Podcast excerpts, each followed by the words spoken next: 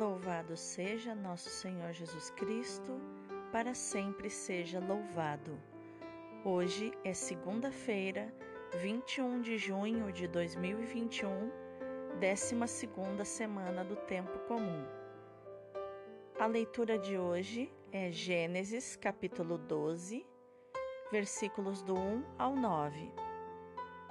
Naqueles dias, o Senhor disse a Abrão: Sai da tua terra, da tua família e da casa do teu pai, e vai para a terra que eu te vou mostrar. Farei de ti um grande povo e te abençoarei. Engrandecerei o teu nome, de modo que ele se torne uma bênção. Abençoarei os que te abençoarem e amaldiçoarei os que te amaldiçoarem em ti serão abençoadas todas as famílias da terra. E Abrão partiu, como o Senhor lhe havia dito, e Ló foi com ele. Tinha Abrão setenta e cinco anos, quando partiu de Arã. Ele levou consigo sua mulher Sarai, seu sobrinho Ló e todos os bens que possuíam, bem como todos os escravos que haviam adquirido em Arã. Partiram rumo à terra de Canaã e ali chegaram. Abrão atravessou o país até o santuário de Siquém, até o carvalho de Moré. Os cananeus estavam então naquela terra. O Senhor apareceu a Abrão e lhe disse: darei esta terra à tua descendência. Abrão ergueu ali um altar ao Senhor que lhe tinha aparecido. De lá, deslocou-se em direção ao monte que estava a oriente de Betel, onde armou sua tenda, com Betel a ocidente e Rai a oriente. Ali construiu também o altar ao Senhor e invocou o seu nome. Depois, de acampamento em acampamento, Abrão foi até o Negueb. Palavra do Senhor, graças a Deus. O salmo de hoje é o 32, 33, versículos do 12 ao 22. Feliz o povo que o Senhor escolheu por sua herança. Feliz o povo cujo Deus é o Senhor e a nação que escolheu por sua herança. Dos altos céus, o Senhor olha e observa. Ele se inclina para olhar todos os homens. Mas o Senhor pousa o olhar sobre os que o temem e que confiam esperando em seu amor, para da morte libertar as suas vidas e alimentá-los quando é tempo de penúria. No Senhor nós esperamos confiantes, porque Ele é nosso auxílio e proteção. Sobre nós venha, Senhor, a vossa graça, da mesma forma que em vós nós esperamos. Feliz o povo que o Senhor escolheu por sua herança.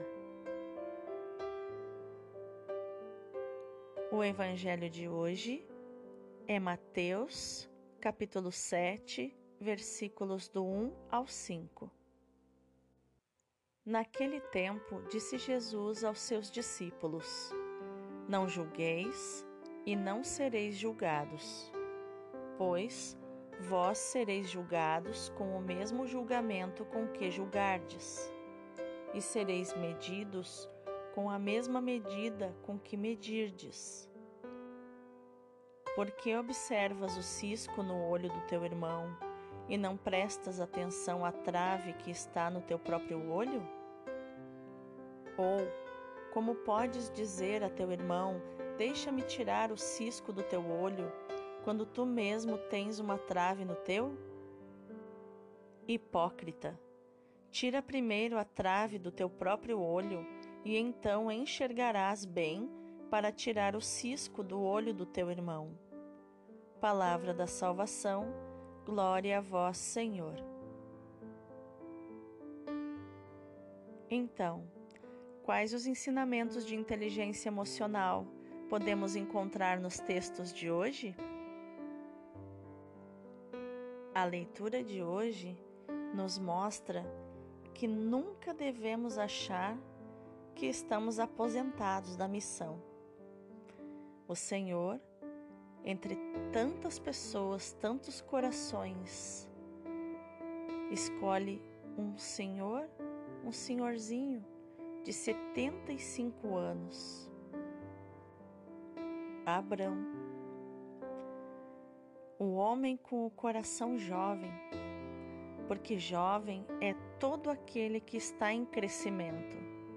Não importa a idade cronológica, a idade física, o que importa é a idade mental, emocional, a idade da alma. Deus escolhe e promete: Abraão, eu farei de ti um grande povo e te abençoarei.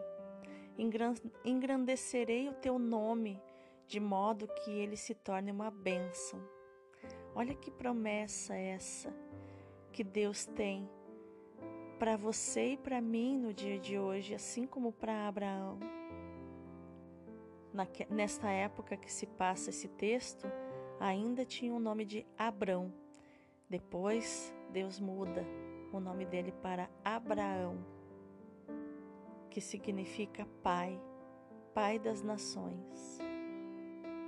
E aqui Deus ensina que ele usa a nossa régua para medir. Ele usa a nossa medida para nos abençoar e também para retirar a bênção. Assim como na oração do Pai Nosso, eu só sou perdoado se eu perdoar. Da mesma forma, aqui, lá no início, Deus já ensinava a Abraão: abençoarei os que te abençoarem e amaldiçoarei os que te amaldiçoarem. Em ti serão abençoadas todas as famílias da terra, a minha família e a sua também. Essa é a pedagogia de Deus. Deus tem uma pedagogia para ensinar os seres humanos de cada época, segundo o que cada um era capaz de absorver e de aprender.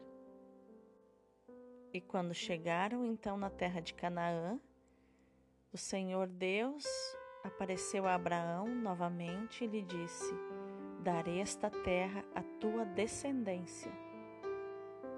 Deus promete e Deus cumpre. Louvado seja Deus. E no salmo, o salmista confirma isso, dizendo que feliz é o povo que o Senhor escolheu por sua herança aquele povo que pode ser chamado de filho de Deus e, por ser filho, é também herdeiro, herdeiro do reino de Deus. O salmista também diz que dos altos céus o Senhor olha e observa, que ele se inclina para olhar todos os homens. É aquilo que eu disse, Deus vai observando as gerações e vai ensinando com a sua pedagogia, com a sua sabedoria, conforme a nossa capacidade de compreender.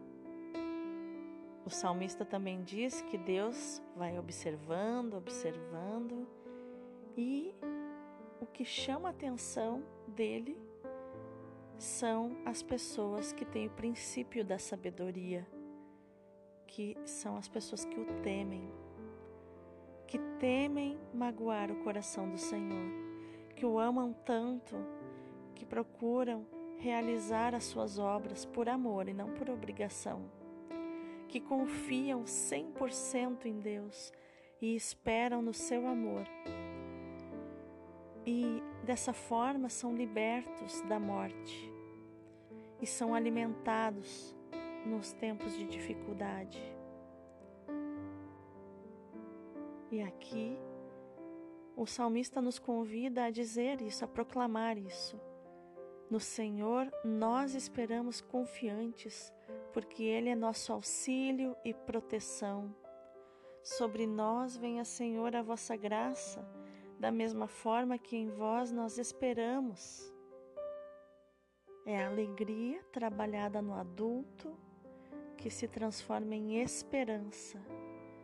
Aquela alegria eufórica infantil, no adulto, ela se transforma numa esperança firme, num esperançar de Deus, que significa que eu não fico parado esperando as coisas de Deus, mas eu vou trabalhando enquanto eu espero a glória de Deus, as graças que Deus tem preparado para mim. Enquanto eu vou esperançando, eu vou agradecendo. Agradecendo por aquilo que recebi e pelo que receberei, que eu já vejo com os olhos da fé. E no Evangelho, Jesus ensina o princípio do autoconhecimento, que é não julgar para não ser julgado. Quando nós adquirimos a inteligência emocional, o autoconhecimento, nós enxergamos as nossas misérias e, consequentemente, paramos de julgar as pessoas, porque nós passamos a compreender que elas não sabem o que fazem, elas não têm a noção. Elas estão cegas para suas emoções, são escravas muitas vezes das suas emoções. E nós que recebemos a graça de saber, de ter o autoconhecimento, de conhecer as emoções, nós seremos julgados com o mesmo julgamento que a gente julgar. E seremos medidos com a mesma medida que nós medirmos as pessoas. E aí nós começamos a ter uma visão deformada das coisas, uma visão distorcida do irmão. E achamos tão grande o cisco que tem no olho dele, mas no nosso existe uma trave, existe é, como um pedaço de pau no nosso olho.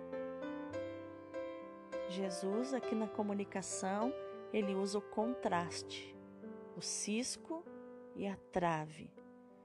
Aquilo que é minúsculo, que quase não dá para enxergar, e algo que é enorme, que não caberia dentro de um olho. Porque aqui Jesus quer ensinar sobre algo que ele detesta.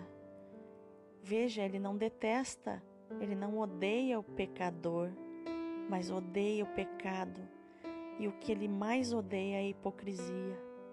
Jesus detesta a hipocrisia e fica claro isso nos evangelhos porque muitas e muitas vezes ele fala e repete isso. Ele diz aqui: hipócrita, tira primeiro a trave do teu próprio olho para você enxergar, para tirar o cisco do olho do teu irmão.